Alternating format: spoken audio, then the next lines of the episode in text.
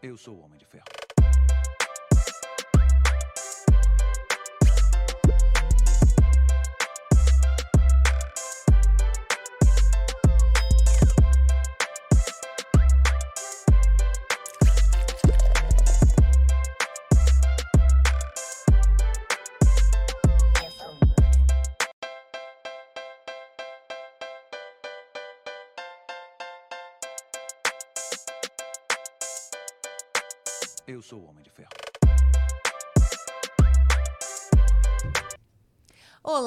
Sejam bem-vindos ao Adame Cash. Eu sou a Mariana, esse é o marido. Vulgo Pedro Adami. Já são mais dois anos de podcast, mais 250 episódios e você já está inscrito no nosso canal? Aproveita, se inscreve nos nossos dois canais, né, É isso aí. marido? Esse que você está nos assistindo no YouTube e o Cortes Adami Cash. Lá no Cortes Adami Cash tem trechinhos de tudo que tá rolando e na descrição tem um link. Você clica nesse link que ele vai te encaminhar para o vídeo completo. Nós também estamos presentes nas outras plataformas, no TikTok, no Facebook, no YouTube, no Instagram, no Facebook, na Twitch. É só colocar a Dami Cash que você vai encontrar eu e o marido e os nossos convidados.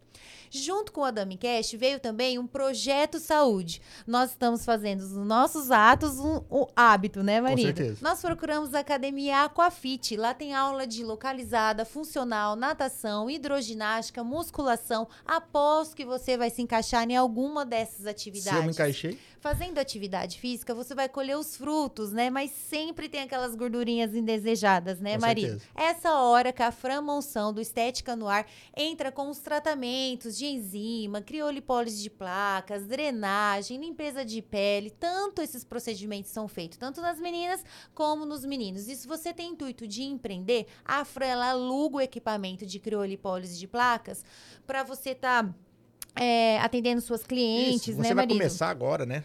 Empreender nesse ramo e nunca nem viu um equipamento de Ela criolipólise. dá todo o suporte, Então fica né? tranquilo que a Fran vai estar ao teu lado te ensinando lá. E se você tá com a intenção de construir sonhos, o Santa Helena Home Center é o lugar certo, né, Com marido? certeza. Tem desde hidráulica, acabamento, Elétrica, elétrico. Tinta, metais, louças. Eles contam com arquitetos que vão te auxiliar aí, né, na nessa reta final, né, Com marido? certeza. Já Tem consegue ver o projeto projeto finalizado na tela. finalizado, né? E aquele desejo do final aumenta mais Com ainda, certeza. né? E parabéns, Santa Helena, pela loja especializada em acabamento em Presidente Prudente agora, né, É isso aí. Santa Helena Home Center, construindo sonhos.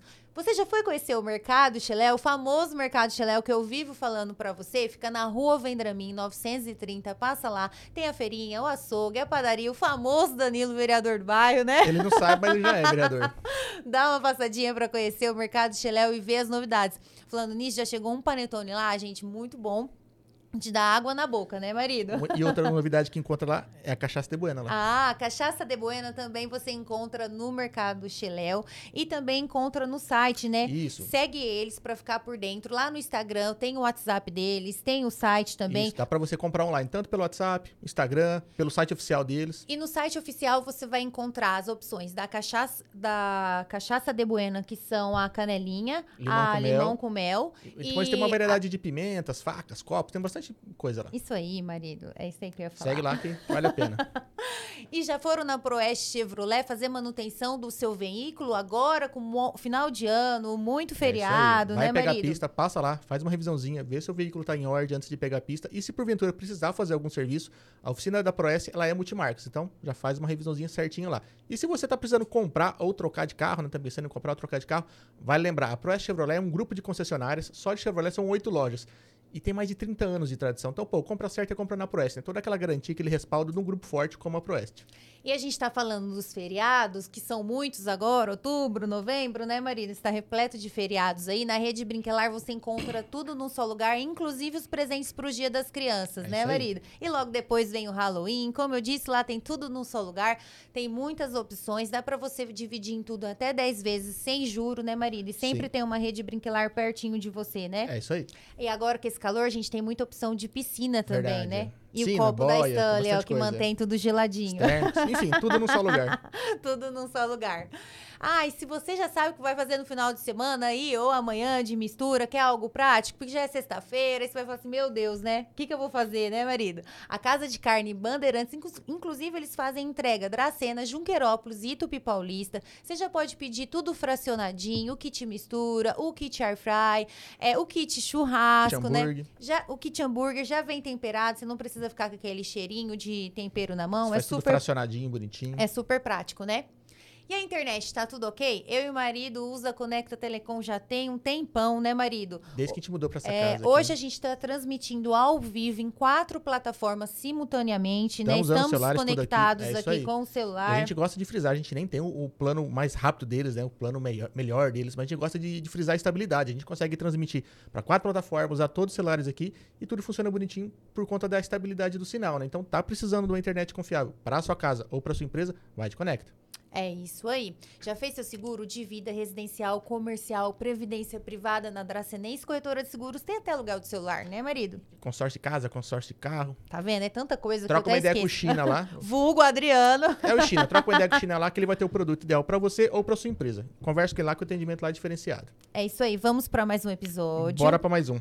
E aí, marido, quem é o nosso convidado de hoje? Nosso convidado é o Getro Paiva, ele é pastor lá em Junquerópolis, da é PIB, que que é a primeira Primeira Igreja, Igreja Batista, e a Tiba em Andradina. A Tiba seria o quê? Terceira. Terceira? Ah. Ah, lá. Que legal. Então, seja bem-vindo. Obrigado por vir aqui bater um papo com a gente aqui. O teu nome foi muito mencionado É. nos bastidores, muita gente pedindo para você vir aqui bater um papo com a gente. A gente fica feliz de receber você aqui. Muito legal. Eu estou aqui com muita alegria, né? É a primeira vez né, que a gente se, se, conhe- se encontra, né? Sim, É. com certeza. Eu não conhecia a Mariana, também não conhecia o Pedro. Uma alegria a gente poder se conhecer e se conhecer de verdade, né? Porque aqui é lugar da gente se conhecer, né? É. Responder perguntas, abrir o isso aí. coração, contar das experiências. Eu estou muito feliz, né? Meu olhei alguns episódios de vocês, fiquei meio curioso, né? Falei, vou dar uma olhada para Ver que buraco eu tô Pra me metendo. É, pra ver o que, que esses doidos vou dar uma olhada perguntam, né? aí no, no marido, né? Como é que é a, a Mari e o, e o maridão. E eu gostei muito. Eu curto podcast. Pô, eu gosto bom. muito, gosto muito. Eu tive programa de rádio em Junquerópolis mais de 10 anos, assim. Então eu sou muito apaixonado por rádio. E depois, né, começou o podcast, eu, vi- eu viajo ouvindo podcast. Assim, eu curto pra caramba. Eu, é. muito e É um dos motivos pelo qual eu tenho, porque É. eu sempre, acho que lá por 2014 mais ou menos, toda vez que eu ia viajar, pluga- na época era um pendrivezinho, já plugava É. com os episódios baixados e escutava durante a, a viagem. Então, Quem gosta, gosta, né? Eu acho É. assim Sim. que o podcast é um. Um bate-papo é uma- informal. E é uma extensão do é. rádio, né? Sim, sim. Só que o podcast, para mim, ele é melhor porque o, o rádio mudou muito, né? Hoje o rádio, a grande maioria é música, música, música. Sim, e sim. aquele rádio raiz, né? Que, que o apresentador conversava com a dona de casa Exato. tal. Então, assim, o rádio perdeu muito isso, né? As FMs tomaram conta.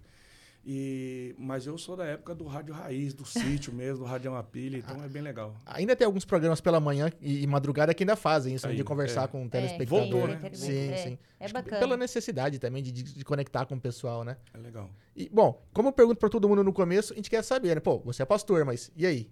Como que foi a sua jornada até virar um pastor? A gente gosta de sempre saber de histórias do começo. Verdade. então vamos lá. É, Todo mundo tem um, um antes e, e um depois, né? É, a minha história é uma história é,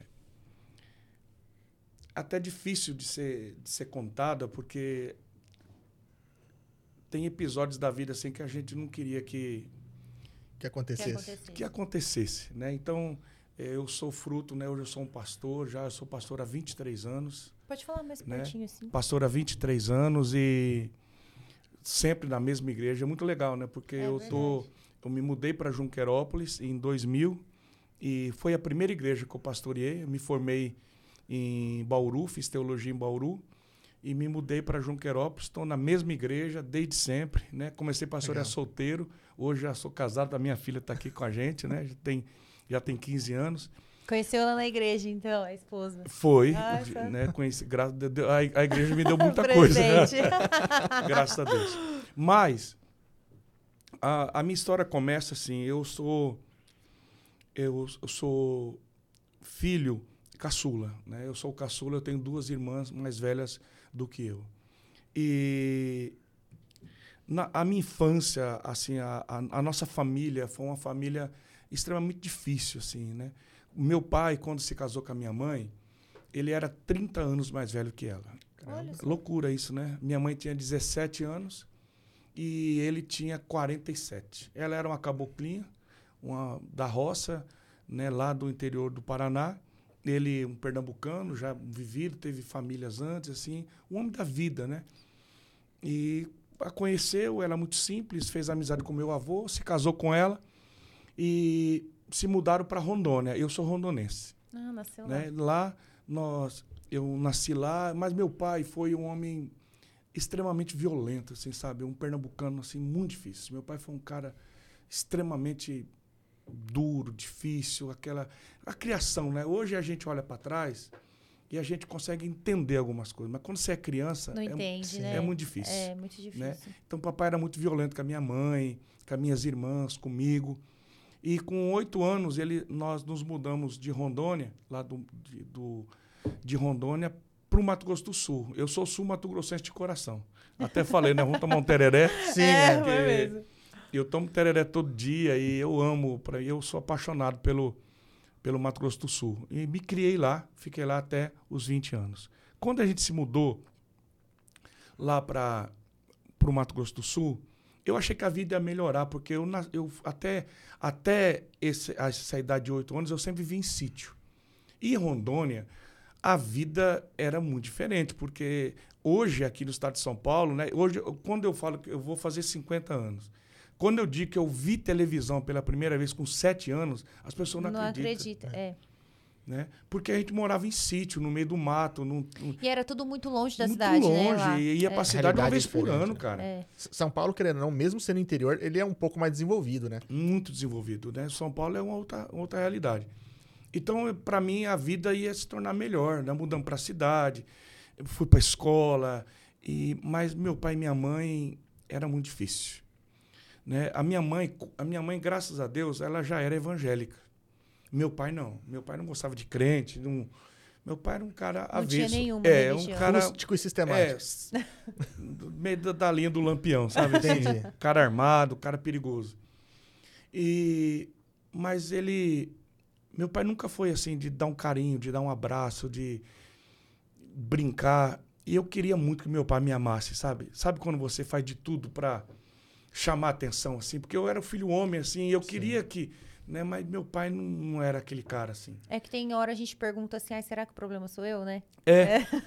e aí, num dia eu vi meu pai arrumando as coisas e eu falei para minha mãe, eu acho que o papai vai embora. E ele foi mesmo, cara. Ele começou a ajeitar as coisas dele, colocou na caminhonete. Ele tinha vendido umas propriedades lá em Rondônia. Tinha, na época tinha bastante dinheiro. Ele comprou uma caminhonete nova, mas ele passava com as meninas em frente de casa, prostituta, gostava muito de jogo, de bebida, de era um boêmio, sabe? Um, Toda coisa errada. É um bom vivan, assim, de jogo, né? E aquilo para minha mãe foi muito difícil, assim. Então as brigas aumentaram. Eu acho que por isso ele começou a ajeitar as coisas dele. Quando ele começou a ajeitar as coisas dele para ir embora, e eu disse para minha mãe, acho que o papai vai embora, ela pegou uns documentos. Eu não me lembro, eu era criança. Não sei se era escritura, o que que era. E ela colocou dentro da saia, assim, e escondeu. Ele acabou de ajeitar as coisas dele, colocou na caminhonete. E quando ele procurou aqueles documentos lá, com certeza na gaveta, alguma coisa, e não achou, ele ficou louco. Aí começou a quebrar as coisas e bater, e gritar, e minha mãe chama Tereza, né? Meu pai é Ananias. E ele dizia: Tereza, me dá esses documentos, Tereza, eu vou fazer uma loucura, me entrega esses documentos, eu vou embora. E minha mãe se esquivando. Quando ele viu que minha mãe não ia dar, ele pegou eu e minha irmã mais nova. A minha irmã é um ano mais velha do que eu. A mais, a mais velha correu para fora, gritando. Ele pegou eu e ela, colocou dentro de um quarto, chamou minha mãe. Quando minha mãe chegou, ele sacou de uma faca grande assim, não esqueço nunca. Uma faca de cabo madrepérola branca assim. Colocou na minha barriga e disse: Tereza, me dá esses documentos, senão eu vou matar esse desgraçado. É muito difícil, Pedro, você olhar para um pai que você queria que te amasse e de repente você vê muito ódio, muita raiva. Ele estava endemoniado, cara. E aí ele a minha mãe viu que ele não estava brincando, entregou para ele e ele foi embora, sumiu. Deixou eu, minha mãe e minhas duas irmãs no sul, no sertão do Mato Grosso do Sul naquela época. Minha mãe é analfabeta, semi-analfabeta, sabia escrever o nome. A vida inteira na roça e com três filhos. Então, essa, esse episódio, assim, mexeu demais comigo. Mas aí começa um, um, uma saga que é muito legal, Mariana. Você vai, você vai ver como que uma mulher, uma mulher de Deus, ela pode mudar a história de uma família. É muito legal, porque a minha mãe era uma mulher tão grande de fé. Naquela, meu pai foi embora numa sexta-feira à tarde. Com todo esse episódio de briga, de tudo assim, ninguém falava nada em casa. Aí de noite a gente foi se aninhando na cama da minha mãe assim, e as minhas irmãs, a minha irmã mais velha chorando. E aí a, a minha mãe pegou a velha Bíblia dela, uma Bíblia bem velha, assim, de capa preta, abriu no Salmo 23, que todo mundo sabe decor, né? E ela começou a ler. De forma bem precária, mas lia, né? Eu acho que ela sabia mais decor, eu acho. E ela dizia: O Senhor é meu pastor e nada me faltará. Deitar-me faz em verdes passos, guia-me mansamente às águas tranquilas. Refrigera minha alma e guia-me por veredas de justiça, por amor do seu nome. Ainda que eu ande pelo vale da sombra da morte, não temerei mal algum, porque até ali tu estarás comigo, a tua vara e o teu cajado me consolam. Preparas uma mesa perante mim, na presença dos meus inimigos. Unges a minha cabeça com óleo, o meu cálice transborda. Certamente que a bondade e a misericórdia me seguirão todos os dias da minha vida e habitarei na casa do Senhor por longos dias. Eu, é o salmo da minha vida, eu, eu tenho que saber decor, né? Com certeza. E aí ela fechou a Bíblia, olhou para mim, para minhas irmãs e disse assim: ó, o papai foi embora, mas o papai do céu não foi. Deus vai me ajudar a criar vocês. Deus não vai deixar faltar o pão. Deus vai ser o nosso pastor. Aí foi muito doido porque a minha mãe ajoelhou no pé da cama e disse assim: Vamos orar. E a gente se ajoelhou perto dela, assim, né? Criança, eu tinha oito, oito anos. E ela começou a orar, pedindo a bênção de Deus, a proteção de Deus. E ela começou a orar pelo meu pai. Ela disse: Deus, onde o pai dos meus filhos, onde o meu marido estiver, onde o Ananias estiver, guarda ele, abençoa ele, salva meu marido. Eu do lado ajoelhado assim, dizendo assim: Não, Deus, não, não escuta, não. Mata ele. Acaba com esse desgraçado, né? Bate uma, uma raiva, Cara, uma revolta, eu, que, né? eu falei: Deus, faz ele bater a caminhonete, né? Eu quero que esse cara morra. Se exploda, né? Eu queria matar ele. Eu, eu fiquei com muito ódio, assim. Eu peguei muita raiva do meu pai. Eu sonhava matando ele todo dia. Porque a minha mãe foi para a roça, minhas irmãs trabalhavam de doméstica. E eu comecei a trabalhar, não tinha nove anos ainda, eu comecei a trabalhar. Naquele tempo a vida era diferente, né? Sim. Sim. A gente engraxava sapato, nem tem mais engraxado Não hoje, né. É. A gente engraxava sapato, vendia sorvete, vendia pão, eu vendi de tudo. Então minha faculdade foi a rua. Fui, depois fui trabalhar em oficina, mas era muito difícil para mim ver minha mãe chegar da roça, porque ela trabalhava, a gente chama de boia fria, né? Sim. Uhum. E no Mato Grosso, no Mato Grosso do Sul, eles iam de caminhão. Então subia em cima daqueles caminhão assim, e iam pra roça, minha mãe capinava seringueira. Mariana, ela chegava de tarde em casa, cara. Ela tirava os panos assim da mão e saía os pedaços do couro da mão do cabo da enxada com sangue. É muito pesado o serviço. Cara, muito doido. E eu ficava pensando assim, ó, meu pai tá em algum lugar bebendo, se prostituindo, andando de carro novo, e a gente não tinha nem o que comer, cara. A, vi- a vida É foi revoltante, né? foi muito difícil. Esse ódio, ele, ele me consumiu. Nunca mais você viu seu pai? Vamos chegar lá. Ah, Calma, você é muito ansiosa. Então, já vou, vamos adiantar a história. então. não, não, fica à Eu vou adiantar- eu Não, não, não é que eu já não. tô assim, meu É Deus. que ela é ansiosa, ela é ansiosa. Para quem não me conhece, eu Não. tenho esse defeito. É, você, e- você e 99% das mulheres, né?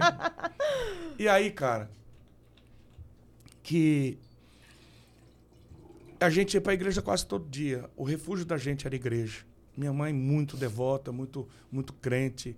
E eu Com 12 anos já tinha, eu já li a Bíblia inteira. Com 12 anos eu já tinha lido a Bíblia inteira. Eu cantava na igreja, eu tocava, eu gostava muito de, de música.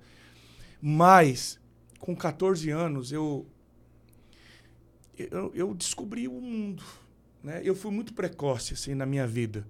Porque o pobre, cara, ele só tem duas chances na vida. O pobre, ele tem que trabalhar mais do que os outros e estudar mais do que os outros. Porque pobre não tem herança, não é? Sim, com Tem certeza. gente que a profissão é herdeiro, né? Sim, não é? é. Eu não, não tinha, né? Então, assim, Se quiser ter alguma coisa, tem que ralar. é porque eu ficava pensando assim, para mim tirar minha mãe da roça, pra gente poder comer uma carninha, eu vou ter que trabalhar mais e estudar mais do que os outros. Então, assim, eu não, eu não me lembro na minha vida quando que eu trabalhei menos que os outros e estudei menos que os outros. Eu sempre quis, assim, é- é a crise, o ódio, a mágoa, a pobreza foi um- uma vitamina para mim, você entendeu? Você se alimentava daquilo. para me destacar, para crescer. Então, eu olhava para minha mãe e dizia assim: "Mãe, eu vou tirar você da roça, a gente vai vencer". E as minhas irmãs também trabalhavam muito. E glória a Deus, com 12 anos, eu já pagava o aluguel e fazia a compra de casa. A Com Deus. 14 anos, eu tirei minha mãe da roça. Comprei meu primeiro carro. Com 18, a gente- eu tinha casa própria e graças a Deus a minha mãe já não precisava trabalhar mais para ninguém. Mas essa essa precocidade também foi pro lado ruim. Porque quando eu me tornei independente muito cedo, eu conheci o outro lado, conheci a noite, conheci a bebida, conheci as baladas, comecei a namorar muito cedo. E aí eu já não queria mais saber de Deus, de igreja, Te afasta, né? As amizades assim. E eu não tinha, eu não, eu eu trabalhava muito, eu venci muito cedo, mas eu não tinha maturidade para isso, entendeu? Um cara de 14 anos não está preparado para ter carro, para ter Não, moto. A gente não está preparado para é, para uma vida sexual ativa. Eu não, sabe? Então isso foi muito, foi muito, por um lado foi bom, Sim. mas por outro lado foi muito destrutivo. Então eu, com 14 anos, eu já era viciado. Completamente, assim, bebia todo dia e com 18 anos eu bebia uma garrafa de uísque por dia. Assim, deitava, chegava de tarde em casa, Mandava ver. o que tinha álcool para mim era pinga, era uísque, era Então, trabalhava muito, estudava muito, namorava muito e para todo mundo eu era um cara um vencedor, porque com 18 anos você ter um carro, ter casa, é, já estava fazendo a minha primeira faculdade. Não deixava de ser um vencedor, né? É, mas por dentro eu me sentia um derrotado. Né? É até um paradoxo, né? Um vencedor derrotado, um vencedor do lado de fora, Por dentro. não. mas um derrotado do lado de dentro. Tem muita gente assim, né? Sim. Tem muita Sim. gente que é um vencedor lá fora, mas dentro de casa, às vezes com a família, com os filhos, no casamento, a Sim. pessoa é um derrotado. né? Tem muito isso, né? Tem. Então eu era um vencedor derrotado. Mas Mas tá- às vezes é porque você não tinha essa estrutura, sabe? é exatamente. Tipo, Maturidade, né? isso, não tinha dentro da sua casa alguém que, tipo, falasse, não, Alguém pra orientar. orientar, é, dar o de repente, em apoio. algum momento viu que você tava seguindo alguns passos do seu pai, né? Às vezes É. te fala, puta, tô ficando igual, em algum momento, pode ser. Então, aí, cara, aí, Pedro, tem esse momento, cara, que você falou, igual seu pai. Esse, esse foi o maior tapa na cara que eu levei na vida. As minhas irmãs se casaram muito cedo. Não sei se por causa das dificuldades ou da pobreza, né?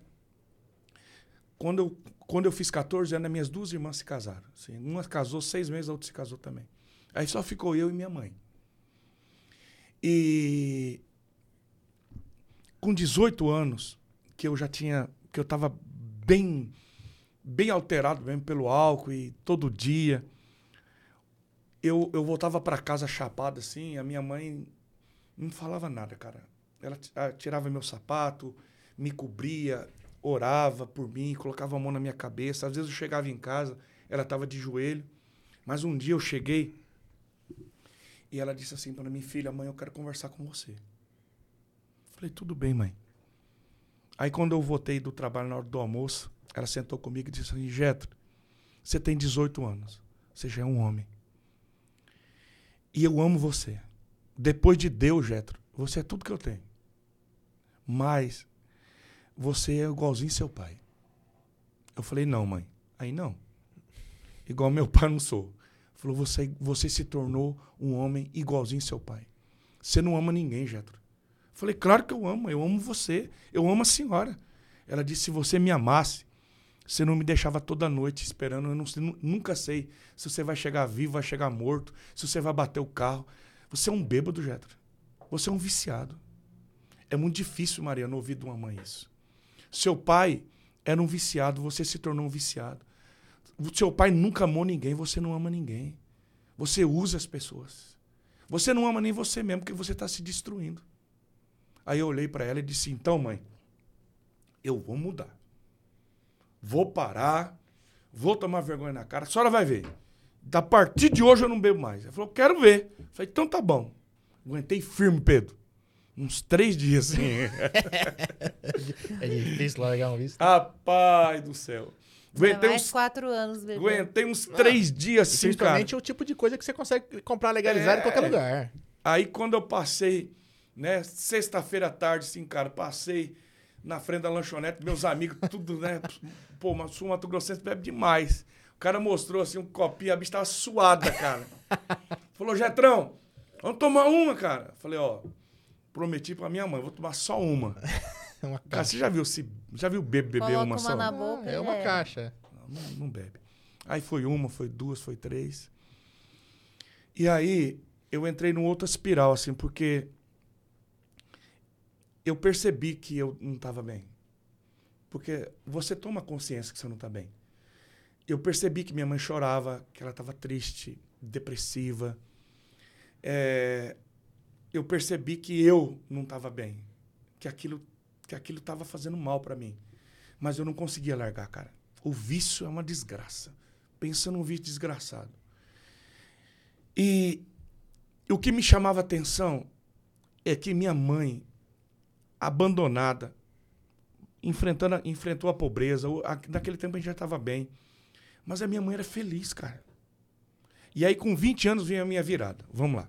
Vamos, vamos adiantar o trem. Pode ficar tranquilo, viu? O tempo que você quiser. Eu já tinha feito uma faculdade, já dava é que aula. Ele acha que eu vou infartar se é. chegar. Ela, tá, ela tá me olhando com ansiedade. Né? Ela tá acostumado com seriado. Hein? E aí, com 20 anos, eu comecei a fazer é, a minha segunda faculdade, que foi Direito. Né? Porque a primeira foi? Eu fiz Ciências primeiro. Ah, tá. Fiz Ciências. E eu, mas minha paixão sempre foi Direito. Uhum. Eu queria fazer Direito, Direito. E aí eu consegui, entrei, estava no primeiro ano da faculdade de Direito, estava bem. Mas é, a depressão bateu muito forte. E eu não sei se vocês já passaram, ou alguém da família, uma crise de depressão. assim. A depressão é uma desgraça. Assim. A depressão é a dor da alma. É, é, às vezes é complicado a gente falar isso, mas assim, a dor é uma bênção. Porque o problema não é a dor. A dor é um alarme de que tem algo errado no teu corpo. Se a gente sim, não tivesse dor, a gente não ia saber que tá é, doente. Por isso que tem algumas de doenças. Quebra a perna e sai andando. Por isso que tem algumas doenças que é, são silenciosas, como por exemplo a, o diabetes. O diabetes é terrível, porque Sim. o diabetes não dói. Exato. Né? Tem a lepra, né? A hanseníase, é uma, o cara perde o dedo, cai, o cara, a lepra não dói, né? Então, a dor é uma benção, porque a dor é um alarme, é uma luz vermelha que acende no painel. Tá avisando. A depressão também. A depressão, ela não é uma doença. A depressão é um sintoma. A depressão é a dor da alma. A depressão é a tua alma gritando. Se você não resolver o problema, você vai vai acontecer alguma coisa pior. Então, as, tem muita gente, quando, quando eu falo bem assim, a depressão é uma bênção, porque a depressão é uma dor que está dizendo tem algo errado na tua vida que você Sim. tem que resolver. Mas quando você entrou em depressão, você ainda estava bebendo? Muito. Ah, tá. Muito. E, e, eu penso que a depressão ela veio é, porque eu tinha outras coisas erradas, né? Que era mágoa, que era o ódio, que Sim. era tristeza, com tudo isso. Mas você não acha que hoje olhando para trás sua mãe não se, se sentia feliz porque ela tinha perdoado seu pai? Sim. E você já não, porque você tinha toda aquela revolta? Exatamente. Porque na mesma noite que você foi a, que ela que ele abandonou vocês, ela orou por ele Então ela ali ela já estava perdoando ele. Exatamente. E você ainda não. A, a, a gente que. A gente usa um exemplo assim, né? Que a mágoa, o ódio, é um veneno que você bebe querendo que o outro morra. É interessante isso, né? Você que pode morrer por dentro. É, né? você É que- porque você quer que o outro morra, Aham. mas quem morre é você. Porque o ódio, a mágoa vai matando a gente devagar, né? E então você tem, de- deixa, eu vou usar um, um- um- um ditado assim que a gente usa muito, né? É, na igreja assim, que eu uso como ilustração. O, o que mata não é o veneno da cobra. O que mata é procurar a cobra para matar. Certo? Ir Então veja bem, do- se uma cobra pica o Pedro e o Pedro toma um antídoto, acabou, resolveu o problema. É. Mas se a cobra te pica e você fala, não, eu vou matar essa desgraçada, eu vou, eu, nem que eu morra, mas eu vou pegar ela. Eu, Perigoso morrer, enquanto você procura, enquanto você quer matar a cobra, Você tá morrendo. o veneno dela te mata. O ódio, a mágoa é a Mesma coisa. Você foca né? no problema, não foca O na ódio você diz assim, não, ele vai pagar. Não, um dia eu pego ele. Não, o- você entendeu? Então, enquanto você quer que o outro morre, você acaba morrendo. É, porque você nem tá vivendo querendo o ódio da pessoa. E- Agora, só tem um antídoto. É o perdão. É o que você disse. Sim. Né? Então, quando eu vi a minha mãe cantando, cara, eu falo, como é que essa mulher canta, bicho? Como é que ela acorda de manhã cedo cantando? Como é que pode, como é que pode ser feliz? Eu não era. Todo mundo achava que eu era, mas não era. Aí um dia, também uma sexta-feira, sexta-feira é um dia fatídico assim pra mim. Eu saí pra noite e saí com a namorada e não quis namorar. Abri uma cerveja, ficou quadrada, não deu. Deixei ela em casa, eu quero- ir embora, tô cansado. Tá bom. Aí fui pra casa. Entrei no meu quarto, Mariana. Uma tristeza, bicho, uma angústia. E eu comecei a chorar. E eu comecei a falar com Deus como eu nunca tinha falado. Porque tem gente que pensa que nascer dentro, de uma, nascer dentro de uma igreja, a gente usa isso, né? Nasceu dentro da igreja. Nasceu dentro da igreja, já leu a Bíblia. Mas uma religião não muda a vida de ninguém. O que muda a nossa vida é quando a gente se encontra com Jesus. Porque se religião mudasse a vida das pessoas, cara, era, mas não muda. Tem gente dentro da igreja vivendo uma vida desgraçada, né? E então, naquela noite, naquela sexta-feira, eu comecei a chorar e eu disse: "Deus, o senhor está aí? O senhor está me ouvindo? Eu quero te conhecer que nem minha mãe te conhece. Eu quero ser feliz, eu, eu quero cantar, eu, Deus me liberta, eu, eu sou um viciado. Sabe quando você abre o jogo assim, você rasga? Você. Cara, É que você admitir isso já é um grande passo. mas eu tava desesperado. Assim, chegou, acho que chega uma hora que. É aquela. é, enquanto a água não bate na bunda, né? É, menos Você. Tem que teve que chegar no fundo chegar do no poço, fundo né? do poço. é, eu, eu acho que eu cheguei. Acho não. Eu cheguei exatamente nesse momento. Nisso tudo fazendo a faculdade. A faculdade Tudo, trabalhando, ok. trabalhando, estudando, nunca. Não sabe? parou por não, causa da nunca, depressão, Nunca parei, nunca Tá. parei. E pros outros, eu, sabe? É aquele, sabe aquele bêbado social? Não é, cara? Tem, o cara bebe todo demais, né? Ele trabalha, Mas tá estuda, todas, mas tá em tudo, né? Ele não dá trabalho pra ninguém de fora, Não, o cara não, de carro. e amigo de todo mundo, e sa- a gente aprende a beber, né, cara? né? Aprende. E, e aí eu, eu não vi nada, Pedro, mas eu senti, cara. E isso não dá pra explicar. É igual o amor. Como é que você explica, né? Como é que você. Não é tangível, não é palpável. Mas Deus chegou no meu quarto, cara. Uma presença, um negócio tão louco, tão doido, maluco assim. Eu sabia que ele estava lá. Eu disse: Deus, me perdoa, me liberta, me salva, faz alguma coisa na minha vida. E do jeito que você está me ouvindo, eu ouvi Deus.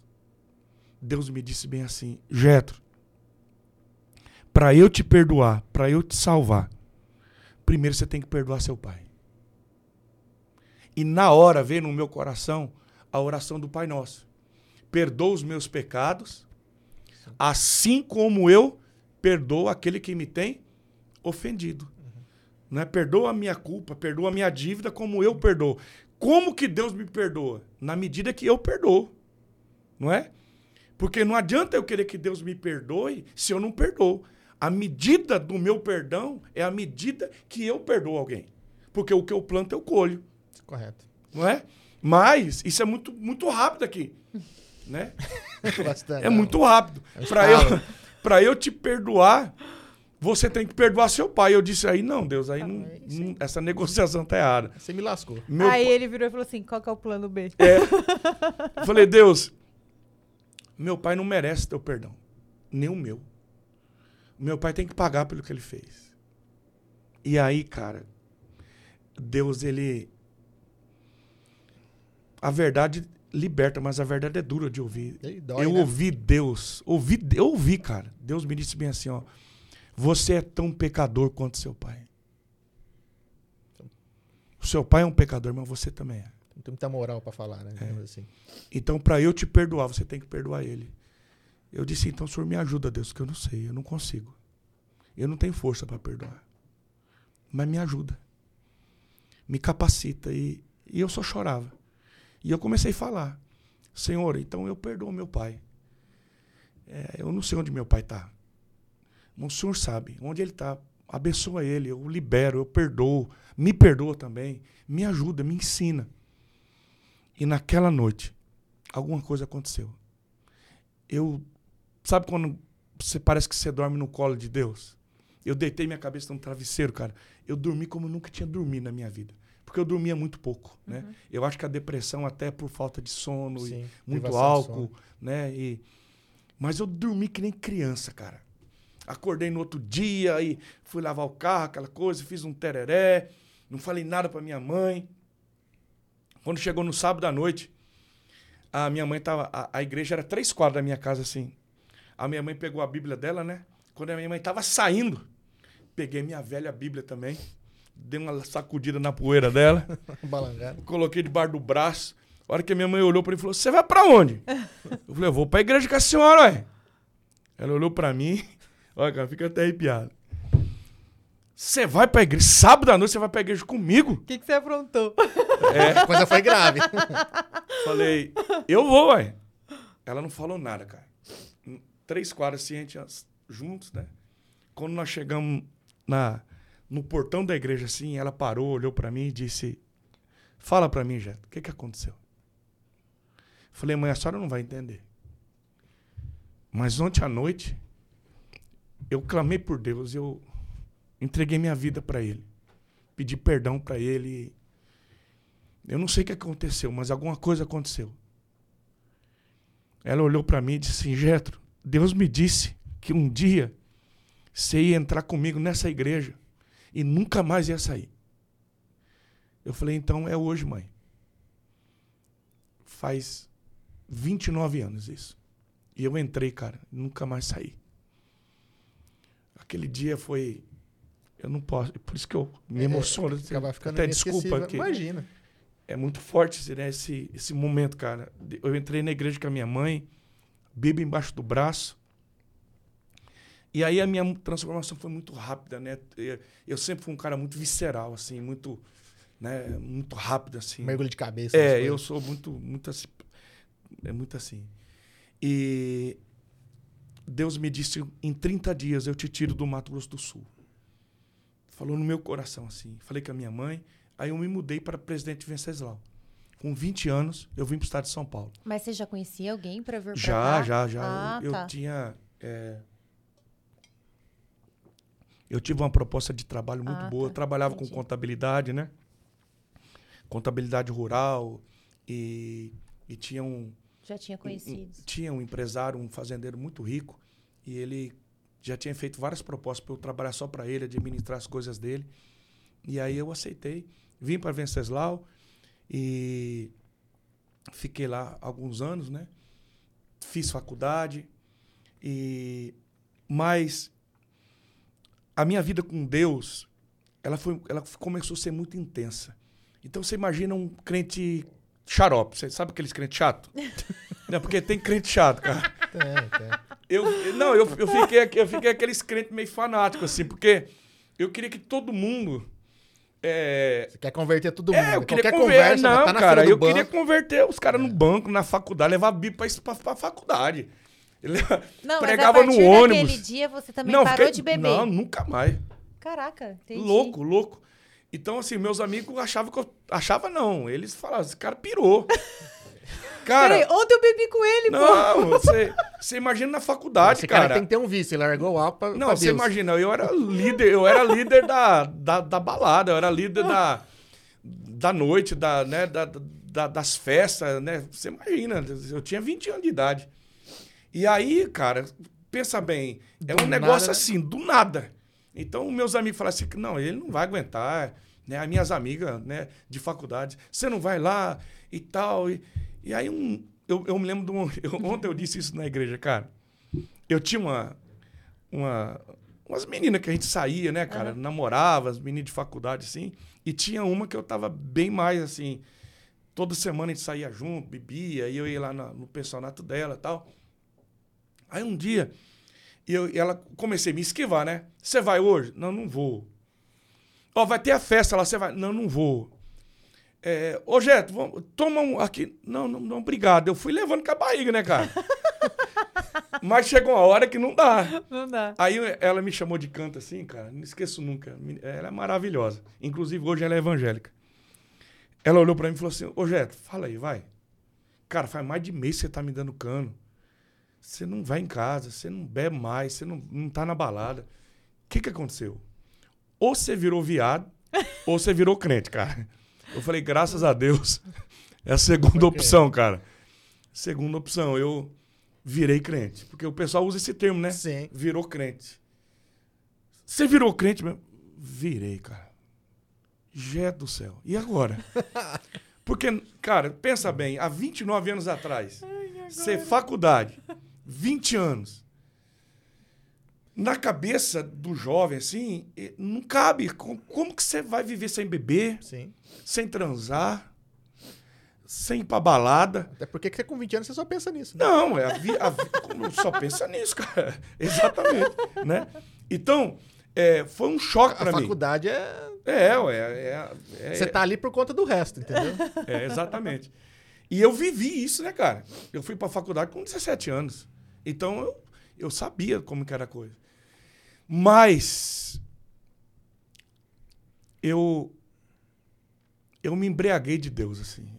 Foi muito, eu chapei, cara. Assim, a minha experiência com Jesus era, foi tão forte que não tinha uísque, não tinha cerveja, não tinha sexo. Sabe quando você experimenta de uma paz, de uma alegria, assim, Te preenche, né? é, é, é forte, cara. Forte. Eu não precisava de nada daquilo mais. Eu, eu queria mais de Deus, eu queria mais. E aí eu comecei, né? Eu fazia faculdade, trabalhava, mas eu cantava na igreja, eu comecei a tocar, liderar jovem, pregar na praça. E, e assim, eu fazia de tudo na igreja. Bom, aí tem o encontro com meu pai. Vamos lá?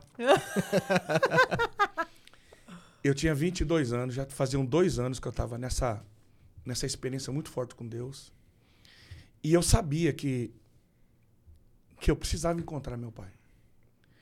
Agora, agora, olha como é que Deus prepara as coisas.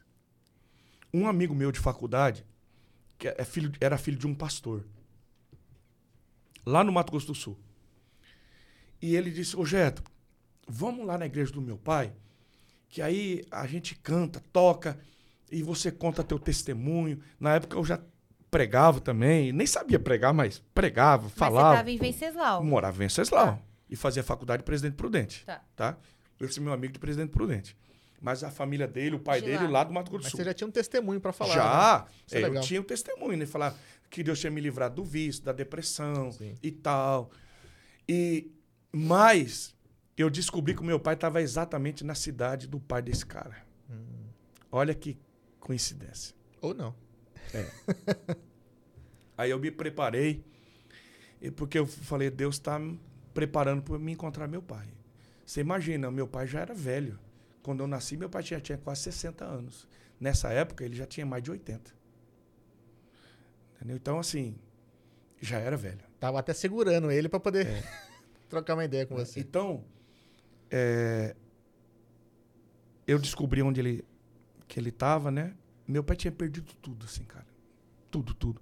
Eu estava vivendo num barraco, vivendo uma aposentadoria, é, a prostituição, o jogo, tirou tudo dele. É, o adultério é uma desgraça, né? Sim. Diz que, o, diz que o demônio do adultério anda de mão dada com o demônio da miséria. Eu falo aqui no podcast que por trás de um grande homem tem sempre uma grande mulher. É. Por trás de um cara quebrado tem mais de uma. Cara, essa é boa, hein? Eu falo, É, eu essa, falo, essa eu, eu peguei, cara. Eu falo isso por experiência própria, não minha. Mas Ah. eu tive um pai alcoólatra, um pai que tinha muitas mulheres, no final da vida se meteu com o jogo e deixou a gente sem E nada. perdeu tudo. Tudo, tudo. É. Então, vamos somar esse.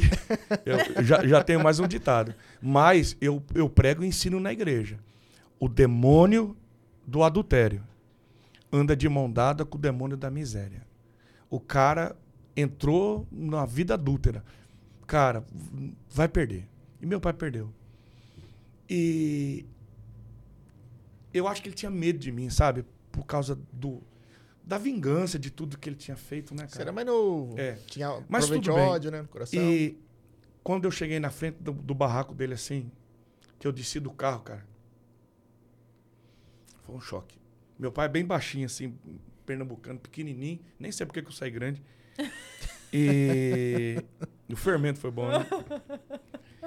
E Chá de bambu. a hora que ele, que ele me viu assim, ele teve um choque assim, ele olhou pra trás assim, Agora eu morro. Falou: O que, que você tá fazendo aqui, filho? Falei: Calma, pai. Não vim fazer mal, não.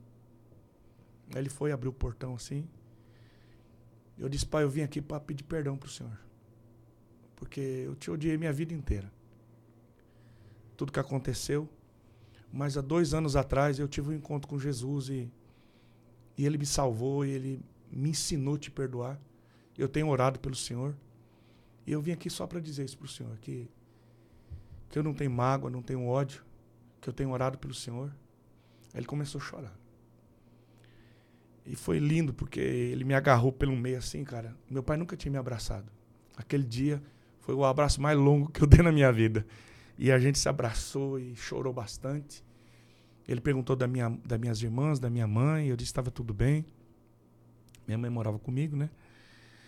E Aí eu disse, eu falei, ó, tem uma igreja em tal lugar assim, eu tô com um amigo meu e eu vou tocar lá hoje, vou cantar e vou falar do falar de Jesus. Ele falou, virou pastor, né? Eu falei, não, cara, nem sonhava, nem pensava em ser pastor, né? Eu queria ser um advogado, e eu dava aula nessa época, né, trabalhava. E eu quero, tô fazendo outras coisas, pai, graças a Deus, né? Deus tem me abençoado, abençoou a mamãe e tal. E eu vou estar lá. Se o senhor quiser ir lá na igreja, ele falou, vou ver. Eu sabia que papai não gostava de crente, não gostava de igreja nem nada. E eu fui embora, cara. Conversei um pouco com ele ali, fui para casa do, do meu amigo, tal lá. E à noite fui na igreja, igrejinha pequenininha, que igreja, aquelas igrejas meio pentecostal assim, pequenininha mesmo. Igreja de 100, 150 pessoas. E estamos lá. Eu estava sentado assim na frente, no banco da frente, bancão de madeira. A hora que eu olhei no último banco, meu pai estava lá, carequinho assim. Mariana do céu. Eu. Sabe quando você ora, eu disse, Deus, eu só queria te pedir, assim, meu pai já está velho, né? Assim, bem velho. Salva meu pai. O senhor me salvou, salvou minha mãe, minhas irmãs. Salva meu pai também. Não deixa meu pai morrer sem te conhecer. Naquela noite, quando eu subi com a minha Bíblia assim para falar de Jesus, para mim só tinha eu e ele. Eu nem sabia, nem, nem lembro, nem sei o que, que eu falei, mas falei, falei de Jesus e o que ele fez na minha vida e como que ele tinha me salvado, me libertado. E aí eu disse, se você também veio aqui hoje, crente faz essas coisas, né? Crente acaba de pregar e a gente fala que faz apelo, né? Pastor é perito em apelo. Por isso que tem muita gente que não gosta de ir na igreja de crente, né? Fala assim, ah, vou na igreja dos crentes, aí quer converter todo mundo. não é assim? É. Quem quer entregar a vida a Jesus, né? E tal. É crente assim. E eu fiz exatamente isso. Falei, olha, se você também quer entregar sua vida a Jesus e conhecer Jesus, do jeito que ele mudou minha vida, ele pode mudar a sua vida também. E foi lindo, assim, porque meu pai veio para frente. Ele levantou e veio. Para mim, ninguém mais precisava se converter, só ele. Aí eu já até parei de fazer o apelo. e eu caminhei assim e abracei ele. A gente se ajoelhou juntos. E meu pai entregou a vida a Jesus. E foi lindo, porque depois eu batizei meu pai, né? Me tornei pastor. E isso é uma outra história, né? Mas eu batizei meu pai. E no ano em, no ano 2000 eu me casei. E quando eu, eu me casei, eu comprei uma casa, uma casa para minha mãe lá no Mato Grosso do Sul, perto das minhas irmãs. As minhas duas irmãs moram lá, em Bataguaçu. Bem pertinho aqui depois da ponte, né? Bataguaçu, a primeira cidade ali do Mato Grosso do Sul. E eu comprei uma casa para ela, ajeitei porque eu ia casar, né? E disse, mãe, eu agora a senhora fica perto das minhas irmãs, até aqui a senhora ficou comigo, né? E, mas eu preciso seguir já era pastor. E quando eu comprei a casa para minha mãe, me casei, tudo, eu já estava bem próximo do meu pai, porque depois disso eu me tornei muito próximo do meu pai.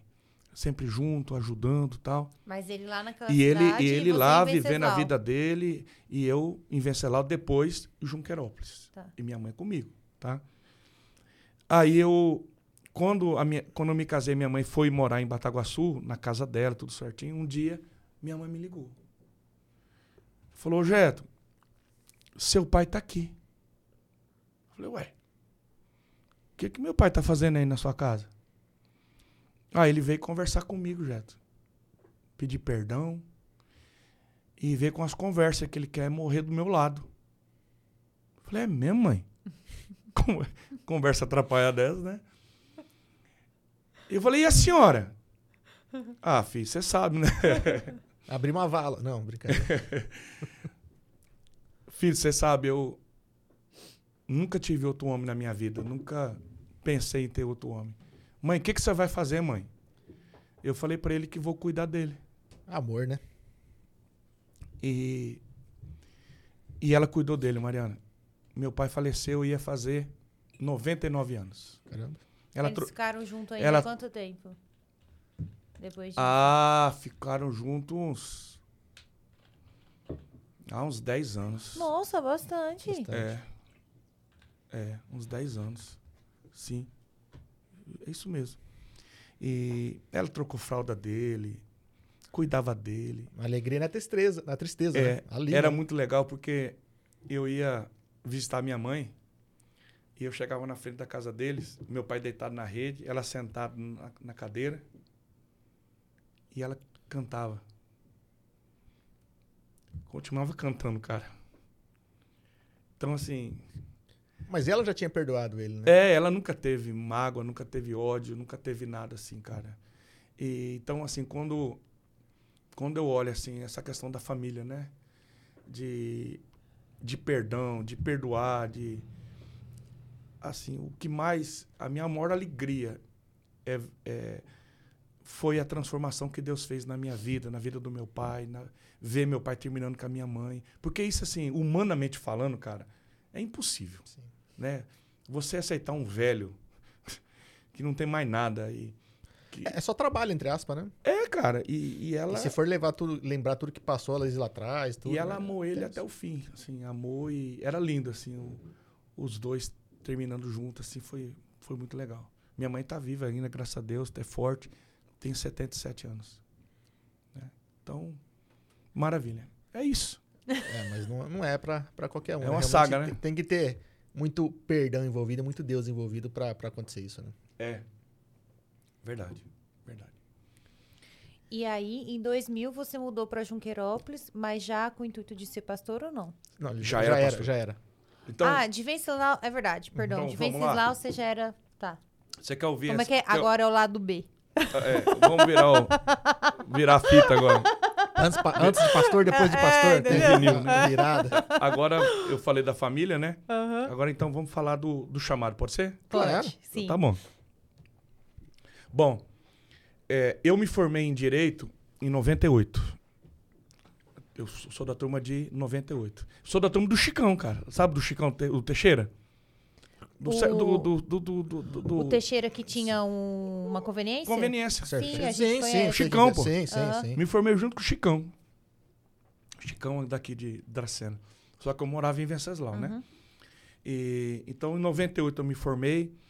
Nessa época eu já não trabalhava mais de empregado, eu tinha, eu tinha duas empresas, né? Então, eu era, era, tinha, eu tinha comércio, tinha empresa. Terminei, terminei a faculdade, eu estava noivo. Cinco anos noivo. Já preparado para casar, móveis comprados. Falei, me formo. Em 98, 99, a- a- 1999, quero casar, quero começar a advogar. E o meu sonho era esse, eu tinha várias propostas, né? E mas tinha esse outro lado de, de igreja, de eu gostava, já liderava jovem, eh, evangelismo, eu era muito ativo nisso, né? Sempre teve essa questão de liderança, né? Sempre, sempre, Seja o boteco, a igreja tava sempre sempre, sempre ali. É. ali. E no- em fevereiro de 99, eu estava indo para uma cidade chamada Caiuá, ali indo para Aham, ali sim. depois de Venceslau, Caiuá ali. Eu estava indo. Estava indo para uma igreja, inclusive. Tava chovendo. Aí eu comecei a conversar com Deus e disse assim: Deus, ó, senta aqui do lado. Tava sozinho. Eu tenho essas manias, né? Viajando assim, falar: Deus, ó, senta aqui do lado, tal. Vamos conversar. Eu quero, eu, eu quero casar agora esse- ne- nesse primeiro semestre. Eu quero aumentar minhas empresas. Eu quero começar a advogar. Eu, eu preciso de uma direção do Senhor. Que área que eu vou trabalhar, assim, tal.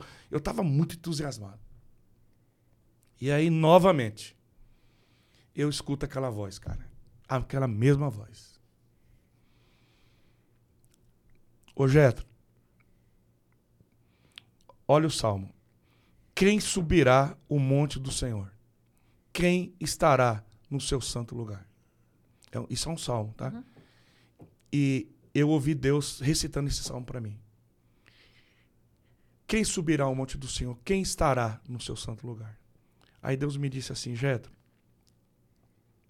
todo mundo quer ganhar dinheiro, todo mundo quer vencer, todo mundo quer prosperar, todo mundo quer conquistar as coisas, mas eu quero te fazer uma outra proposta. Eu quero que você abra mão de tudo que você tem. Eu quero que você pegue os seus diplomas e coloque na gaveta. E eu quero que você vá para um seminário, para uma faculdade teológica. Eu quero que você aprenda a viver pela fé. Eu vou cuidar de você. E eu quero que você seja um pastor e que você trabalhe. Nunca mais você vai trabalhar para o homem. Você vai trabalhar para mim. Pensa numa guerra. Porque falar isso é bonito, cara. Poesia, música, é lindo. Viver tudo isso, largar tudo isso. Mas você abrir mão da tua estrutura. É aquela coisa de pular do barco, né? Que nem É. Pedro, né? A gente fala, ah, o Pedro afundou, mas ele pulou do barco, cara. né? Jesus é medalha de ouro de andar sobre as águas. O Pedro é medalha de prata. Depois dele, ninguém, ninguém, foi. andou, não, velho. É. Né? Então, você pular do barco, você andar pela fé, você abrir mão da estrutura. Mas quando eu cheguei na igreja aquela noite, eu chorei muito e fui abrir mão, negar a si mesmo. Mas eu disse sim para Deus. Aí tinha a noiva, né? No outro dia, fui fazer uma caminhadinha com ela, eh, na quarta-feira. Fui fazer uma caminhada com ela à tarde, lá em Venceslau tal. Falei, ó, preciso falar com você, porque ontem Deus falou comigo. O que, que ele falou com você? Ó, ele pediu para mim ser um pastor, abrir mão das coisas e viver para ele. Ela olhou para mim e falou assim, ó, você tá brincando, né? Eu falei, não. Ela falou, eu não vou ser mulher de pastor, não. Mulher de pastor se lasca. Todo mundo cuida da vida de mulher de pastor. Outra coisa, pastor passa fome. Pastor vive de cesta básica dos outros aí, igreja não paga. Cara, há 20. Você imagina, 25 anos, anos atrás, tudo era muito difícil. Muito diferente, né? É, a vida era outra, a igreja era diferente. Hoje, ser crente, ser gospel, hoje é, é chique, você entendeu? Tá na moda, até. Antigamente as coisas eram muito diferentes. Sim. E, e realmente os pastores viviam uma vida difícil, né, cara? E é uma vida abnegada. E eu falei pra ela: não, não, Deus vai cuidar da gente, vai dar tudo certo. Ela olhou pra mim e falou assim: ó, eu não vou ser mulher de pastor. A gente vai casar, tá tudo certo. Eu, eu, o ano que ela se formava no, no outro ano, ela tinha mais um ano de faculdade. Daqui mais um ano eu termino minha faculdade também. Nós vamos ver a nossa vida. Tira isso, do, ti- tira, tira, isso, tira isso da cabeça. Mas não tinha como tirar, cara. Em março de 99, eu fui para Bauru. E eu abri mão de tudo. Mas eu cria, cara. Eu, eu cria que Deus ia falar com ela também, né? Fazer teologia. É, fazer teologia. Mas teve que morar lá? Eu, eu, eu, eu ficava a semana toda E voltava. e voltava o fim de semana, porque Entendi. ainda tinha algumas coisas, né? Minha mãe ficava em Venceslau. Então eu ficava a semana toda, voltava sexta tarde, sábado de manhã, e assim foi. Bom, resumindo, eu clamava, orava, dizendo: Deus, muda o coração dessa moça e fala com ela também. E eu amo ela. Por cinco anos noivo, né, cara? Tudo comprado. Mas em junho de 99, ela me entregou a aliança.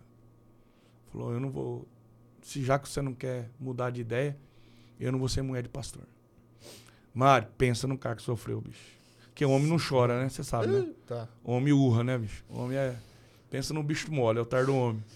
Mas eu sofri que nem boi na horta, assim, cara. Mas sofri mesmo, assim. Porque eu queria que Deus me poupasse daquilo. Eu queria que. Eu pensava que seria ela, né?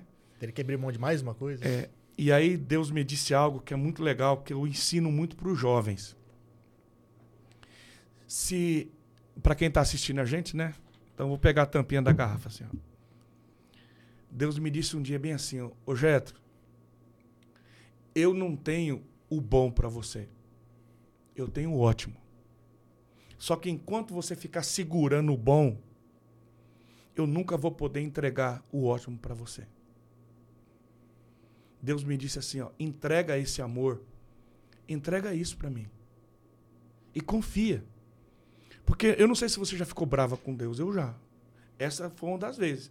Porque a, a, a maioria das nossas orações é para convencer Deus a fazer o que a gente quer. É. Não é? Você já prestou atenção nisso? A gente faz promessa, a gente reza, ora, Pede muito. para, né? E, e- e a oração do Pai Nosso qual que é? Seja feita a Vossa vontade. a gente não quer que Deus faça a vontade dele, a gente quer que Quer Deus faça a nossa. vontade da gente. É esse homem que eu quero, é essa mulher que eu quero, né? É esse trabalho que eu quero. Ô Deus, faz, né? Tem muita igreja, a gente faz campanha na igreja. Não, nós vamos convencer Deus. E a oração que Jesus disse é: faz a vontade. dele. Então, para quem está nos assistindo aí, para quem está ouvindo esse podcast, talvez você está brigando com Deus porque você está querendo o bom. Mas quando você pega o bom, quando você pega aquilo que tem valor para você e você entrega oferta para Deus e, e você fica de mão vazia dizendo: Deus, agora não é a minha vontade, agora é a tua vontade. Não é o meu tempo, é o teu tempo. Cara, Deus limpou meu coração. Terminei os meus estudos, eu ganhei muito tempo por causa das, das outros, do- dos meus outros cursos, né? E em 2000 eu vim para Junquerópolis para trabalhar aqui na, na primeira igreja batista. Eles me convidaram, eu tinha alguns amigos aqui, inclusive o, o Eduardo da Farmais, o Fernando da Farmais. O Fernando foi o cara que me trouxe para. Ele era de. abriu a Farmais em Venceslau e disse: Cara, você tem que conhecer a igreja lá de Junquerópolis, tal. Tenho uns amigos lá. Eu vim, preguei e eles gostaram de mim, me Nunca convidaram e eu tô até hoje. Caramba. De do- 23 anos, cara. É uma vida, né? Uma vida, bicho. Mas eu, assim, olho para trás e, e agradeço muito a Deus, assim, porque vale muito a pena. A gente continua se negando todo dia, Sim. porque o, o negar a si mesmo é todo dia. Jesus diz: aquele que quiser me seguir, porque Jesus não segue ninguém. É a gente que segue ele. Esse é um outro erro da gente, viu, Mariana? Quem fala assim, Jesus, vamos comigo. Não é o Jesus que vai com a gente, é a gente que vai com Jesus. Jesus diz: se alguém quiser me seguir, negue-se a si mesmo, tome a cruz. Não é carregar a cruz. Tem cara que pensa que a cruz é a sogra, né? É, cara. Cara, não, a cruz é meu marido. Passou a hora que eu tô carregando uma cruz. O tomar a cruz é ir pra cruz. Né? O apóstolo Paulo diz assim: já estou crucificado com Cristo. A gente precisa morrer todo dia. Ir para a cruz é não mais vivo eu, mas agora é Cristo que vive em mim. Então, essa negação, negar a si mesmo é dizer: eu quero viver a vida que Deus tem para mim. Eu nego o que eu quero, porque o que Deus tem para mim é melhor do, do, que aquilo que eu penso. Né? Tem uma música que diz que os sonhos de Deus são melhores que os nossos, e é verdade. Mas é duro pra gente entender isso, né? Que falou, ah, você abrir mão de alguma coisa que você lutou tanto para conquistar.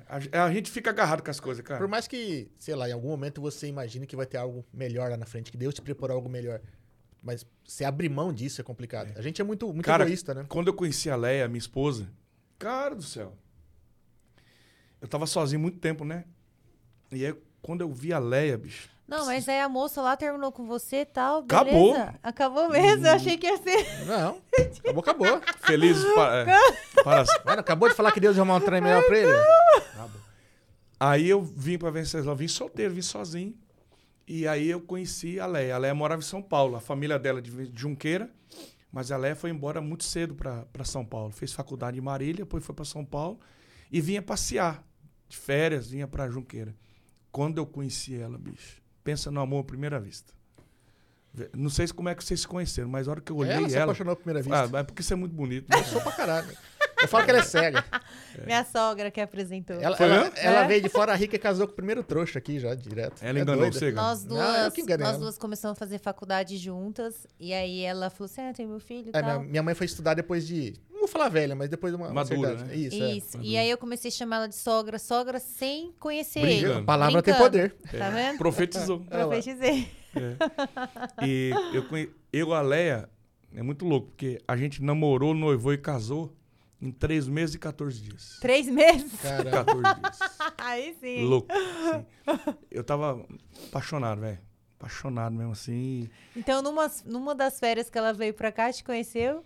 É, foi ontem. Entendi. Foi ontem. Graças a Deus. Já estamos casados há 22, 22 anos. anos. Pô, que legal. Dois anos. Tá durando, graças a Deus. Ah, é uma, uma história. É. Bom, a gente tem junto 18, mas casado 10. Completa 10 semana que vem. É. Que legal. Olha Parabéns. Obrigada. Ó, o Igor mandou assim: é, Como é ser inspiração, referência e pai para tanta gente? Obrigada por fazer é, a diferença nessa geração. Ó, obrigado, Igor. Já Resposta, valeu, hein? Já valeu, a, já valeu o podcast, já, né? É, a gente o, o Tiago, né? O, da Bíblia, o, um dos, dos apóstolos, né? E também líder da igreja, tem uma, uma carta, um, um uma das epístolas da, do Novo Testamento é Tiago, né? E Tiago diz assim que a quem muito é dado, muito será cobrado. Então, é, é isso, né?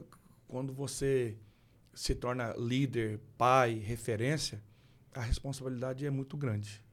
Porque ao mesmo tempo que você pode influenciar para o lado bom e ajudar muita gente, também tem um peso. Porque ninguém.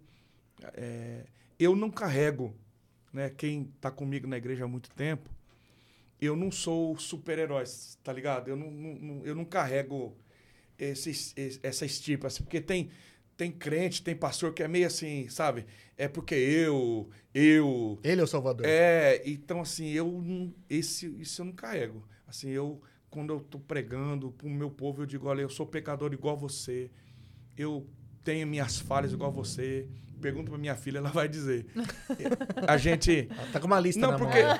é porque tem tem gente que pensa que pastor assim é perfeito, eu não sou, cara. E Deus Deus não espera a perfeição da gente. Verdade. O que Deus espera da gente é sinceridade. Porque Deus sabe que a gente é pó, que a gente é barro e a gente mais erra do que acerta. Então Deus, Deus não espera e não exige perfeição da gente. Tanto que ele enviou Jesus né, para perdoar a gente, para morrer pelos nossos pecados. Porque se a gente conseguisse ser bom, Jesus não precisava ter morrido na cruz. Né? Então, eu, eu fico feliz de poder influenciar e a nossa igreja tem muito jovem, né? A nossa moçada é muito grande, né? Tanto em Junqueira como em Andradina. A, a, a nossa igreja chega a ter quase 80% de jovens. Pô, que legal. Então a moçada é muito louca, assim, muito legal, assim, muito muito animada, né? E então eu, eu fico feliz de poder fazer parte disso aí. E num tempo que a gente está vivendo que tem tantas distrações na É. palma da mão, né? Conseguir Verdade. levar todos os jovens para dentro da igreja é, É, admirável. é, a nossa igreja, é um milagre, cara. É uma, a moçada lá é muito forte. Pô, que bacana. E o Rodrigo Tacano mandou assim: A paz do Senhor, pastor. Fala sobre o batismo evangélico, porque é realizado em pessoas jovens e adultas. E aí, Tacano, tudo bem? vamos lá. Aí já vamos partir pro lado teológico, né? Teológico. Então vamos lá. Eu acabei de chegar de Israel, né? É, Né, então, gente- tá. É. Era para nós gravarmos o, esse podcast antes. Então, vamos desmistificar um pouco o batismo, tá? Então vamos lá. É, inclusive os evangélicos também vão ficar meio bravos comigo. Porque, é porque ah, é, tem coisa que na nossa cultura é, que quando você vai para o original, para o hebraico, quando você vai para Israel, na cultura judaica, é, as coisas têm um, um sentido diferente. Você vai entender por que, que eu estou falando isso. É, a palavra batismo, ela não existia na língua portuguesa. Então vamos lá. Quem traduziu a Bíblia para o português, a primeira tradução da Bíblia para o português foi feita por um padre chamado João Ferreira de Almeida, tá? Como que o padre João Ferreira de Almeida traduziu a Bíblia? Traduziu do latim para o português. Então, vamos lá. O Antigo Testamento na Bíblia, original é hebraico. O Novo Testamento original é grego. Na época de Jesus, o, o- o idioma, o que dominava era o grego. Tá? Então, todo o Novo Testamento é grego. Tá? E o Antigo Testamento, hebraico. Então, o- veja bem, a Bíblia foi traduzida primeiro para o latim, e do latim, João Ferreira de Almeida traduziu para o português. Não existia a palavra batismo. O verbo batizar não existia na língua portuguesa. No grego, batismo significa baptiziomai, que é, a palavra batismo é mergulho, mergulhar, afundar, imergir. Tá? Porque na cultura judaica existem nove tipos de batismos. Na cultura judaica. O que, que é batismo para o judeu? É o ritual de purificação. Então, o judeu ele tinha que ir pelo menos uma vez por ano no templo em Jerusalém. Quando a gente vai para Israel agora, você, todo mundo que vai a Israel visita o tanque de Betesda, o tanque de Siloé, tá na Bíblia isso, tá? O que que é o tanque de Betesda? O tanque de Siloé era o tanque que as pessoas se batizavam. Lógico que não usava essa palavra batismo. Sim. Usava a palavra o quê? Purificação. Que é, eles, se eles mergulhavam, se lavavam. Literalmente, eles entravam no tanque e se batizavam. Se purificava para entrar no templo. Eles não podiam entrar sem o ritual do batismo, da purificação. A mulher menstruava. Quando a mulher judia menstruava, quando terminava a menstruação dela, ela não podia ter relação com o marido sem antes se batizar. O que que era? O batismo da mulher era o ritual da purificação da menstruação, que era também ir num rio ou num tanque, mergulhar, se lavar, era até uma questão de higiene, Sim. tá? Então, é, no, no judaísmo, eles praticam nove tipos de mergulhos de batismo, certo? É, é por isso, filha, que às vezes as pessoas não param para pensar. Quem que começou? Quando que a gente lê de batismo, a palavra batismo na Bíblia? Quando João Batista começa a batizar lá no Rio Jordão. Inclusive, Jesus vai para ser batizado. Então, vamos voltar na palavra, tá? Então, não existia no português o verbo batizar. Quando João Ferreira de Almeida, o padre, está traduzindo a Bíblia do latim, que é baptizo, baptizo no latim. Quando ele está traduzindo para o português, ele ia ter que traduzir assim: Jesus foi até o Jordão para ser afundado Entendi. por João. ou mergulhado por João, ou imergido por João, porque isso é tradução, Sim. Sim. Pé da letra. certo? O pé da letra. O que que o, o João Ferreira de Almeida, o que que esse padre fez? Que foi legal. Ele criou uma palavra em português que não existia, certo? Sim. Então, o que, que ele fez? Ele transliterou e não traduziu. Chama transliteração. Ele transliterou de baptizo Pra batismo. para batismo. Surgiu um verbo que não existia. Então, a gente usa, e é legal isso, né? A gente usa no, no meio religioso. Sim. Jesus foi batizado, João batizava, não é? Mas para o judeu, para o original, quando o profeta Eliseu diz para Naamã, depois vá no Rio Jordão e mergulhe sete vezes e você vai ser curado da lepra. No original é vá no Jordão e se batize sete vezes e você vai ser curado da lepra, tá? Então, por que, que eu falo que choca um pouco os evangélicos? Porque a gente lê na Bíblia assim, ó. Na nossa Bíblia, o apóstolo Paulo escrevendo: um só batismo, um só Senhor. Católico também fala isso. Você já foi batizado. Por que, que vai batizar de novo? Né? Porque quando a pessoa vai para a igreja evangélica, ela é batizada de novo. Entendi. Entendeu? Aí vou responder o tacano. A igreja evangélica, na grande maioria, algumas ortodoxas, outras não. A grande maioria dos evangélicos não batizam criança. Por quê? Porque o batismo na Bíblia é uma decisão de arrependimento. Jesus diz assim, ó, aquele que crer e for batizado será salvo. Quantos anos Jesus tinha quando foi batizado? Trinta. 30 anos. Por que, que Jesus não foi batizado quando era criança? Porque se tinha uma criança que podia ser batizada, era ele. era Jesus. Entendeu? Então, na, na, na igreja, tanto, inclusive na igreja primitiva, tá? Nos, a igreja apostólica, nos apóstolos, quando Pedro, Tiago, João, Jesus, ali não batizava criança. Batizavam pessoas que crescem. Por que, que não batiza criança? Porque Jesus diz: o reino do céu pertence aos pequeninos. A gente batiza a pessoa a partir do momento que ela tem consciência e lucidez para dizer: eu sou um pecador, eu me arrependo, eu quero Jesus. Eu, eu, eu, nunca, eu não obriguei minha filha a se batizar. Quantos anos você tinha quando você se batizou, filha? 13 anos. A Esther se batizou com 13 anos. Ela é filha de pastor. Eu podia dizer, não, com 10 anos. do- Eu nunca disse para ela que ela tinha que se batizar. Por quê? Decisão Porque dela. é uma decisão dela. Então, quando no catolicismo batiza criança, não batiza para arrependimento, batiza por causa de uma religião. Aí a, a tua mãe diz assim: você já é batizado, você já tem uma religião, Entendi. mas não foi você que escolheu. Entendi. Quem escolheu foi a sua família.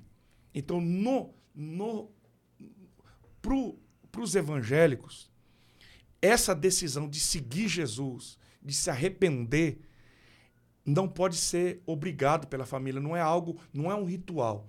É uma decisão pessoal. Vem, de você, né? Depende de Você você. é criança, na teoria você não tem pecado, ou não entende o que é o pecado. É, não entende. não- e, e- e é inocente. Tanto que Jesus diz: de, é, deixar, deixar vir a mim as criancinhas, porque dela é o reino dos céus. Então, você não precisa batizar uma criança para ela ser salva. Se Jesus diz que o reino do céu pertence às crianças, né? Agora, quando a gente estuda, estuda a história, né? Eu sou amante da história, né? Eu acabei uma pós-graduação agora em história e filosofia. Eu gosto muito disso aí. Não para de estudar. Ah, eu amo estudar. Então, é, em 325, 327, vem o, imperador Constantino, que a mãe dele era a, a Helena, Santa Helena, né? E Constantino tem uma uma visitação de Deus. Ele fala que encontrou com Jesus e, e Deus, ele pede para Deus dar vitória para ele numa guerra, que ele está perdendo uma guerra, Roma está perdendo uma guerra. E ele manda fazer uma cruz e vai a cruz na frente da batalha e Roma tem a vitória e ele volta para Roma carregando a cruz e ele faz um decreto. A partir de hoje, todo império romano é cristão. Quem não for cristão vai enfrentar a fúria de Roma. Então, sim, aquilo que os cristãos que eram perseguidos por Roma, agora é o contrário. Quem não quer ser cristão está lascado. Foi né? imposto. É, virou, o feitiço virou contra o feiticeiro. Agora, a partir daí vem toda uma questão histórica. Como é que a pessoa se tornava cristã? Porque o Império Romano dominava quase o mundo inteiro. Sim. Então agora tem um decreto do Constantino. Todo mundo tem que ser cristão. Quem não for cristão vai ser crucificado, vai para a prisão. O que aconteceu com os primeiros apóstolos, agora acontece. Aí vem a caça às bruxas. Entendeu? Uhum. Aí que vem a caça às bruxas. Porque quem não queria ser cristão, Tava aí, aí, aí vai, aí vai, vai queimar as bruxas, vai queimar, esse, vem, vira, vira um, um negócio louco Maluco. que não tem nada a ver com a gente, mas virou uma coisa pesada. Aí que vem o batismo de criança, que eu quero dizer. Porque o cristianismo se torna a religião oficial do império. E como que a pessoa se torna cristã? Batizando. Batizando. Entendeu? Então chega numa cidade que nem Dracena. Por ordem do imperador Constantino. Todo mundo tem que ser cristão. Quem não for cristão, tá lascado. Como é que faz? Tem que batizar todo mundo. Agora, como é que vai batizar todo mundo? E vamos batizar as crianças também. Para dizer que já tem religião aqui. É. Você não pode ter outra religião. Você é obrigado a ter aquela religião. Então batiza de mamã na caducando. E é daí que vem o jogar água na cabeça. Porque como é que vai batizar uma cidade inteira? Jogar no Paranazão. Entendeu? Então tá batizado, tá batizado, tá batizado. É daí que vem o que a gente chama de batismo por aspersão. Porque o batismo que Jesus. Poxa, cara, eu tive no Jordão agora. Toda vez que a gente vai para Israel, a gente vai no Jordão. Se era para jogar água na cabeça de Jesus, por que, que ele entrou no Rio Jordão? Não precisava. Entendeu? Sim.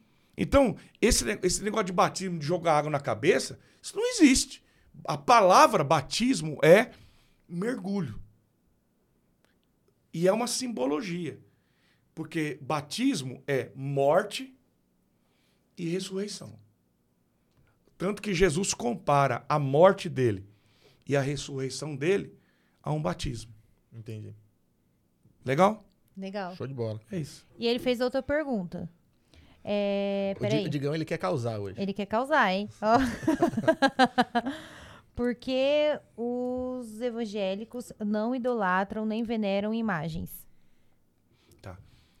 Isso está na Bíblia, né? O, na Bíblia católica, essa parte foi tirada dos Dez Mandamentos. Porque quando a gente começa os Dez Mandamentos, lá no começo, Deus diz assim com muita clareza assim, ó, você é, não tenhais outros deuses além de mim. Não façais para vocês imagens, nem do que está no céu, nem na terra, nem de animais, nem de répteis, de nada. Não se prostre e não se adore. Não faça nenhuma imagem, nada. Isso, quando a gente vai para o Oriente, quando a gente vai para Israel, a- você vai ver todas as igrejas antigas é, não existiam isso, não existia isso, as imagens, né? Então, é, quando o mandamento diz: somente ao Senhor teu Deus adorarás e somente a Ele prestarás culto, não tenha imagem, não faça imagem. Então, isso é, é muito claro na Bíblia, né? Então, nós, não só nós, mas os católicos ortodoxos, os, eh, e, e muitas, muitas linhas do catolicismo, que eu conheço vários, eu, eu gosto muito do- dos mosteiros, sabe? Que eu gosto Sim. muito de, de igreja antiga. Então, quando você vai para alguma, pra- pra algumas ordens católicas, eles também não têm nenhuma imagem. A, a imagem vem a partir de desse desse ajuntamento de governo de estado com a religião é, é daí que vem é que começa a adoração de imagem. Vou dar um exemplo para você, tá? Tá. Então veja bem. O, a Basílica de São Pedro em Roma, ela foi construída em cima do sepulcro de São Pedro. Certo? O que que Constantino, que era um cara extremamente inteligente, mas o Constantino, ele nunca deixou as práticas pagãs. Então você vai ver que todos os, todas as igrejas que foram construídas por ele, inclusive lá em Israel, a igreja do Santo Sepulcro, a igreja da Anunciação, foi construída pela mãe dele, pela Helena, que depois foi canonizada como Santa Helena. Todas elas são voltadas para o sol, porque o Constantino nunca deixou de adorar o sol. Você vai ver as moedas cunhadas do tempo dele, que tinha a imagem. O Constantino se autodenominou o 13 terceiro apóstolo. Verdade. Tanto que você vai ver que hoje Istambul foi chamada de Constantinopla por causa de, de Constantino, tá? E aí o que que Constantino percebeu? Que os cristãos eles tinham um respeito muito grande pelos mártires. E o próprio Império Romano tinha matado demais os cristãos. Tanto que quem que, quem que mandou cortar, eh, decapitar, arrancar a cabeça do apóstolo Paulo? Foi Nero, no ano 67. Nero colocou fogo em Roma em 65. Culpou os cristãos. Em 67, prendeu o apóstolo Paulo. Nero decretou a morte do apóstolo Paulo e do apóstolo Pedro. Os dois morreram no mesmo dia. Pedro crucificado de cabeça para baixo e Paulo decapitado. E aí, os outros, todos os apóstolos, a igreja primitiva tem, a gente chama dos santos, né? Todos foram martirizados. E o Nero, ou desculpa, o Constantino, com a mãe dele, a Helena, que era muito devota, muito cristã, perceberam que os cristãos eles tinham muita reverência pelos, pelo túmulo, pelo sepulcro dos santos da igreja. Então eles faziam é, memoriais, ceia naqueles sepulcros, e eles se ajuntavam ali, porque eram, eram mártires da igreja, Sim. certo? Por isso que ele constrói a basílica em cima do sepulcro de Pedro. Por quê? Porque o povo se reunia lá Entendi. se reunia lá, certo? E aí, vamos fazer um jeito de compensar todo o mal que Roma fez. Então vamos construir a Basílica de São Paulo, a Basílica de São Pedro, vamos construir a igreja lá em Israel, lá de tal, tal, Entendi. certo? Vamos fazer um memorial para Pedro, que inclusive existe hoje em muitas cidades. Então, vamos fazer uma imagem de Pedro, uma imagem de Paulo, vamos fazer uma imagem de Maria, vamos fazer uma imagem de José, vamos fazer. Certo? Do, do- do- do- dos apóstolos e dos santos da igreja. Por quê? Para fazer como, como, como existe hoje nas cidades. Igual a Andradina tem um. Eu não, não sei a imagem de quem que é, mas na Praça Central tem a imagem de um dos fundadores de Andradina. Mais ou menos isso. Né? Para fazer um. Para lembrar do que aquele cara fez. Agora pensa bem, Mariana. O, o, o número de, de paganismo dentro do, do Império Romano era muito grande. Por quê? Porque o Império era romano, mas a cultura era grega. Tanto que o, o Império Romano, a, a- escrita e a língua era grega. Certo? Então, assim, o domínio era romano, mas a filosofia, a cultura, a letra, o idioma era grego Era grego. certo? E o panteão grego sempre foi muito forte. Os deuses gregos, Sim. né? Apolo, né? Afrodite, to- to- todo o panteão grego. Então, na cultura grega, o adorar Apolo, Ísis, Afrodite e todos e tantos, né, os Zeus e, né, que é, que é muito legal. A mi- A mitologia grega, Sim, né? sim. A mitologia grega. Esse povo que vive o paganismo, que a gente chama, o que que é paganismo? É quando se adora muitos deuses. Esse povo agora é obrigado a virar cristão. Mas virou cristão por Pra não morrer. Livre e espontânea pressão, né? Sim. Mas lá dentro dele, ele está acostumado a adorar muitos deuses. Aí o cara vai para a Basílica de São Pedro. Ele está acostumado a adorar Apolo. Está acostumado a adorar Zeus. Ele vai para a Basílica de São Pedro e lá tem a missa, tem o culto do Jesus, do Deus invisível. Mas para esse cara que que a, imagem que a né? cultura dele é pagã, é mais fácil para ele fazer uma oração para a imagem de São Pedro do que para o Jesus que ele não conheceu. Ou do Jesus que não tem imagem. Ou de um Deus que não tem imagem.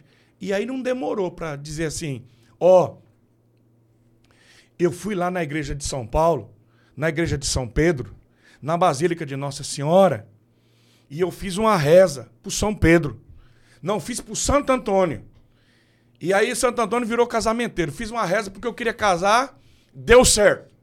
Não, eu, eu fiz um. Eu tinha uma causa impossível e orei por, por Santo Expedito. Porque era mais fácil orar por uma imagem do que por um Deus invisível. E aí o que é que começa? A liderança da igreja, o Constantino, o império, começa a perceber que o povo adora as benditas das imagens. Então vamos fazer imagem de todo mundo, minha filha. Vamos fazer de São José, de André, de Pedro, de Tiago, de João. Vamos fazer todo mundo. E aí começa a canonizar os santos. E começa a multiplicar as imagens. Por quê? Porque o povo gosta. E quando você une a política com a religião, É, perigoso. você tem que manipular o povo. Se você perguntar, filha, para qualquer padre, para qualquer pastor, para qualquer pessoa, qualquer teólogo, essa imagem tem poder de fazer alguma coisa? O cara vai dizer, claro que não tem. A imagem está lá juntando poeira, o passarinho está cagando na cabeça dela e o cara está rezando. O pessoal acha que, Você entendeu? Então, assim, que a fé É- vem da, da imagem, e não não, vem. é, né? pô. E a fé é de Deus. Sim. É de Jesus. Né? Quem morreu para nós, quem morreu por nós na cruz, foi Jesus. Mas é mais fácil orar por um santo do que por um Jesus que talvez para alguns está muito longe. O pessoal acha que tenta imaginar algo mais palpável, né? Tentar dar Tangível, forma, né? né? É. Olhar um rosto, alguma coisa do tipo, né? Pra poder se identificar, talvez. Mas biblicamente isso é Sim. pecado. Esse é um caminho perigoso. Ah, não, mas tem gente rezando pra gente viva ainda. É, a, gente tá, a gente tá É. vivendo numa época aqui que rezar pra imagem hoje acho que seria o De menos, né? pior, É. digamos assim. E, e Jesus disse, ó, eu sou o caminho. Eu sou a verdade, eu sou a vida. Ninguém vai ao Pai a não ser por mim. Não tem outro caminho. Não tem outra maneira de chegar a Deus. É só Jesus. Jesus disse, eu sou o caminho. Ele não disse, eu sou um dos caminhos. Eu sou o caminho. Eu sou a verdade. Então, assim, qual é o caminho para Deus? Jesus. Quem salva? Jesus. E a gente só adora Ele. E a Lívia Batista mandou assim: é, qual a sua experi a experiência mais incrível que você já teve com Deus? E que Deus te abençoe, que ela ama muito, que eles amam muito vocês. Você. Bom, eu tive, né, eu, eu já relatei aqui, né, muitas experiências, né, que eu tive e para é claro, é evidente que a maior experiência é, da minha vida foi quando eu me encontrei com Jesus, quando Ele me salvou, me perdoou, me libertou. Eu penso que igual essa não, não, dá- Não tem, né? na- é incomparável, né? Essa foi É mesmo. porque realmente é mudança de vida, de hábito, Radical, de tudo, né? cara. É. Radical. Literalmente da água pro vinho. É, Ou do vinho pra água, no caso. É. é literalmente. Ó, eu vou mandar um oi pra galera do YouTube aqui, antes que a galera fique nervosa aqui, ó. Mas, Vamos ó, lá. Heloísa Dias tá aqui, falou, ó, é, o pastor Getro, um grande homem de Deus. Rariel Santos, louva a Deus pela sua vida, meu pastor. Gabriel Cavalcante, Getro é o melhor. Amamos demais. É, Matheus Daminelli mandou palminha. Vinícius Zocarato mandou também um foguinho aqui. E o Gabriel ainda mandou aqui, a melhor entrevista de todas. A Jaqueline Suniga de Almeida mandou. Boa noite. É, sou membro da PIB de Junquerópolis e gostaria de saber é, como o senhor lida com as perseguições, pois não é fácil lidar com as pessoas que infelizmente ainda não conhecem o nosso pai. E antes de, você responder, eu vou falar também aqui do Eduardo Rossumi, mandou aqui grande, grande pastor, Getro, uma pessoa com muitas virtudes, juntamente com sua esposa, pastora Leia. Parabéns pelo podcast. Valeu. Que legal, bacana. Só gente boa. E aí ela quer saber como que você lida com essa perseguição, com a galera que não conhece realmente, de repente, a palavra, né? Cara, é assim, ó. é, Eu penso que todo mundo, de alguma maneira, sofre retaliação e perseguição. Sim. Vocês também. Quando você se torna uma pessoa pública, Quando É, tem visibilidade, é, é, assim. né? toda. é, uma coisa é ser estilingue, outra coisa é ser vidraça, né? Vidraça vai levar pedrada. Mas no meu caso, que eu sou um pastor, e quando a gente professa a fé e não nega a fé, não negocia, tem um preço. Sempre. Jesus disse assim: ó, se perseguiram a mim, vão perseguir vocês. Se falaram mal de mim, vão falar de vocês também. Então, é, e às vezes chegam pessoas na igreja e me pedem perdão. Dizem, pastor Jeto, eu quero te pedir perdão porque eu tinha ódio do senhor e, e eu nem te conhecia. Então tem gente que não gosta da gente e não sabe nem por que que não gosta. Nem conheceu ainda. É. A- é, e, e- e eu entendo isso. Que a- a- não é pessoal contra mim. A- às vezes é contra a, a posição que você ocupa. Igual Sim. o cara fala assim: eu não gosto de polícia. Ué, mas de qual polícia que você não gosta? Porque tem policial muito bacana, cara. Sim. Né? Então, assim, eu não gosto de padre. Mas de qual padre que você não gosta? Porque eu tenho muitos amigos padres. Né? Eu- são, não é porque eu sou pastor que eu não Sim. posso ser amigo de um padre. Tem padre muito legal, tem padre fazendo um trabalho espetacular, né? Tem muita gente boa. E tem pastor bom e tem pastor ruim, Mas em todas as né? Em profissões. toda profissão. Então, assim, Todo canto é, do mundo, né? eu, eu, eu percebo que às vezes as pessoas têm um estigma e elas eh, não gostam ou criticam uma posição. Eu não gosto de pastor, não, eu não gosto de crente. E, a- e falta sabedoria, dizer, mas qual crente? Qual pastor? Né? Então, quando a pessoa passa a conhecer a gente, vê que que a gente não é melhor do que ninguém, que a gente não está aqui para julgar nem criticar ninguém, cada um crê e, pratica o que quer. Nem Deus obriga a gente a fazer nada, né? A gente não pode obrigar ninguém. Tá, o livre-arbítrio aí, ó. É. Se vira. Mas tá- de repente não é também por conta de uma experiência ruim, meio que dá uma generalizada. É igual a polícia, né? Vê o cara teve Sim. uma experiência ruim com um policial. E às vezes o cara nem tava certo. O cara tava com o documento vencido de É, alta velocidade, toma uma multa, acha ruim É. porque tomou uma, uma batida. Às aí, vezes o cara vez. tomou o calote de um crente ou de um pastor aí e fala ninguém É. presta, né? Então, Mas eu acho que tem muito também a maneira como você encara isso. É, Tipo, ninguém falou, ah, você- que a gente sofre de repente alguma coisa também pelo fato de ter uma certa visibilidade. Eu meio que cago pra isso. Tipo, ah, não gosto de ser meu, beleza, segue tua vida, só não me encher meu saco. é. Eu acho que é isso. O negócio não é ir lá pregar a palavra e acreditar e ter fé. Ah, não gosto disso. Meu, infelizmente Não não, posso fazer nada por isso, É. né? É, Se precisar, tamo aí, mas tá lá. é, quando a pessoa respeita, é legal, porque respeito é importante. Sim, pra tudo, né? Então, mas infelizmente muita gente não respeita isso, né? Então, é, e hoje tá você professar uma fé, você declarar algumas coisas, é, é aquela questão do politicamente correto, né, Sim. cara? Eu, eu tenho uma raiva desse negócio do politicamente correto, cara, porque o que eu tenho que falar eu falo, o que eu, sabe, o que eu tenho que eu sou igual a você Sim, também. Não tem papas né? Eu não tenho é, a- às vezes eu peco por isso, assim, às vezes eu talvez sou até mal compreendido, porque o que eu tenho que ser eu sou, o que eu tenho que falar eu falo. É, eu, não, não- eu não fico tentando colocar um, um terninho de crente, sabe, um terninho de pastor. O que eu sou, sou, e o que eu penso, eu penso, o que eu acredito, eu Tem acredito. uma imagem perfeita pra É. passar, né? Eu não, não fico assim, não sou assim, não. Até porque não, não tem como. Isso tem que ser real, né? Que a gente falou lá É. na frente. Deus sabe o que, que ele construiu lá, o É. que, que ele fez lá. Exatamente. Vem cheio de defeito e ponto final, né? Fazer o quê? A Sandra tá aqui, ó. Glória a Deus pela vida do pastor. A Michele Bernardo mandou também. Glória a Deus por sua vida, pastor e o Senhor. E a pastora Leia. É, são bênçãos nas nossas vidas.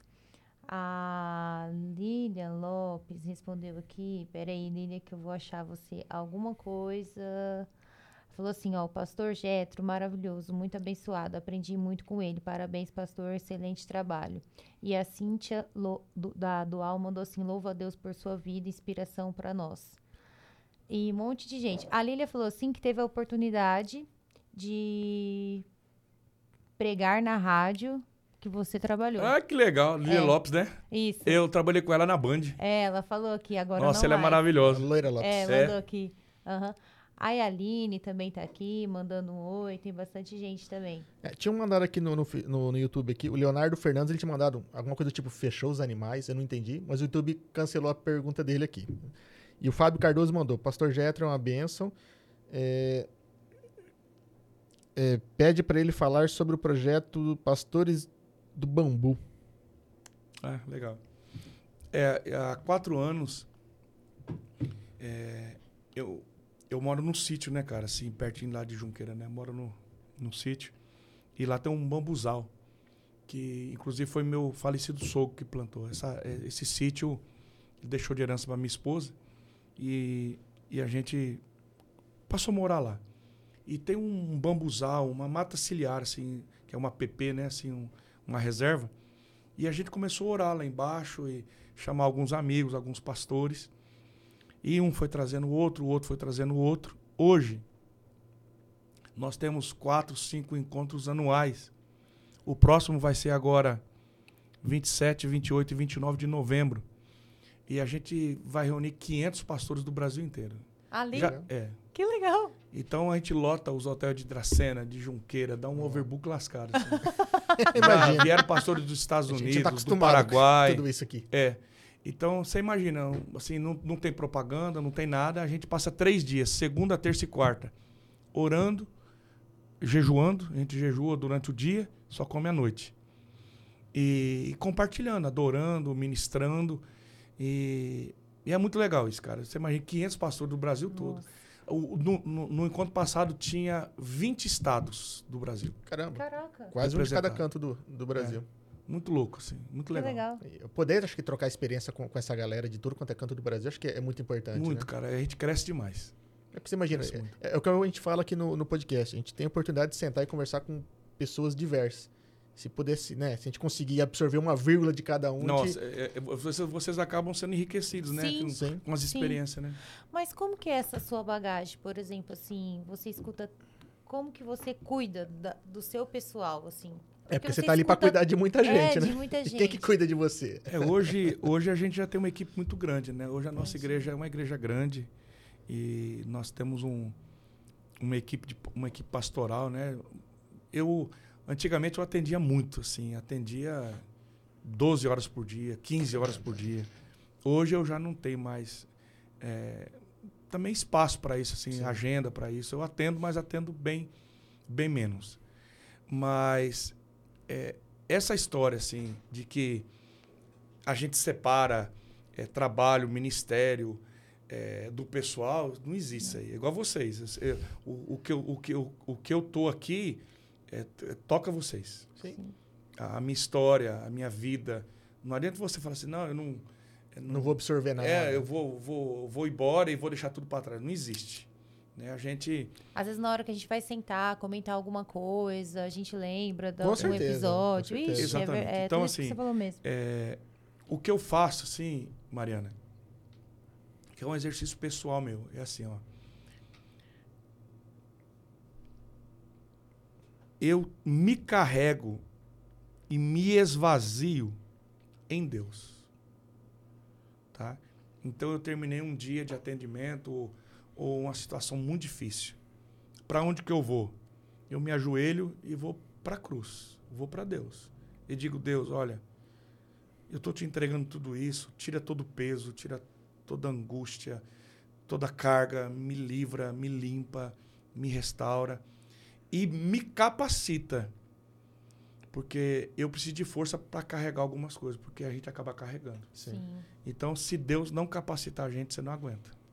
Você não consegue ser pastor, ser um padre, ser um pastor, cuidar do espiritual, do emocional das pessoas, sem a ajuda de Deus. Sim.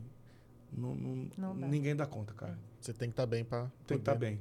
É a velha história da, da máscara do avião, né? É. Exatamente. Se cuida primeiro pra poder cuidar de alguém. Você tem que estar bem pra cuidar de Exato. alguém. E o Paulo falou assim pra você falar sobre o lar das crianças. Ah, é. Nós temos aqui de, de, de Dracena, né? Nós já cuidamos do. Agora não, agora chama agora chama Saica. Mudou, muda direto, né?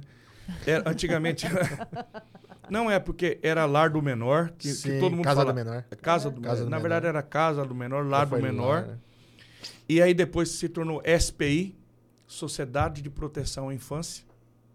E agora é SAICA. Saica. Porque é, é de, de proteção à infância e adolescência. Da criança Entendi. e do adolescente. Tá? Então, nós cuidamos lá de, do lar de Junquerópolis já, nossa, há muitos anos, muitos anos, eu nem sei dizer, mas há mais de 15 anos que nós cuidamos lá. E, e aí teve a, a desistência da administração do lar daqui, e o doutor Rui, que é promotor aqui, ele Sim. era, foi promotor em, em Junqueira. Junqueira. E o Rui é muito amigo e eu- a promotoria está muito próxima do lar, né, cara? Porque Sim. os PO, sim. né, tudo vai em Tudo no cima. colo dele. Tudo, tudo lá.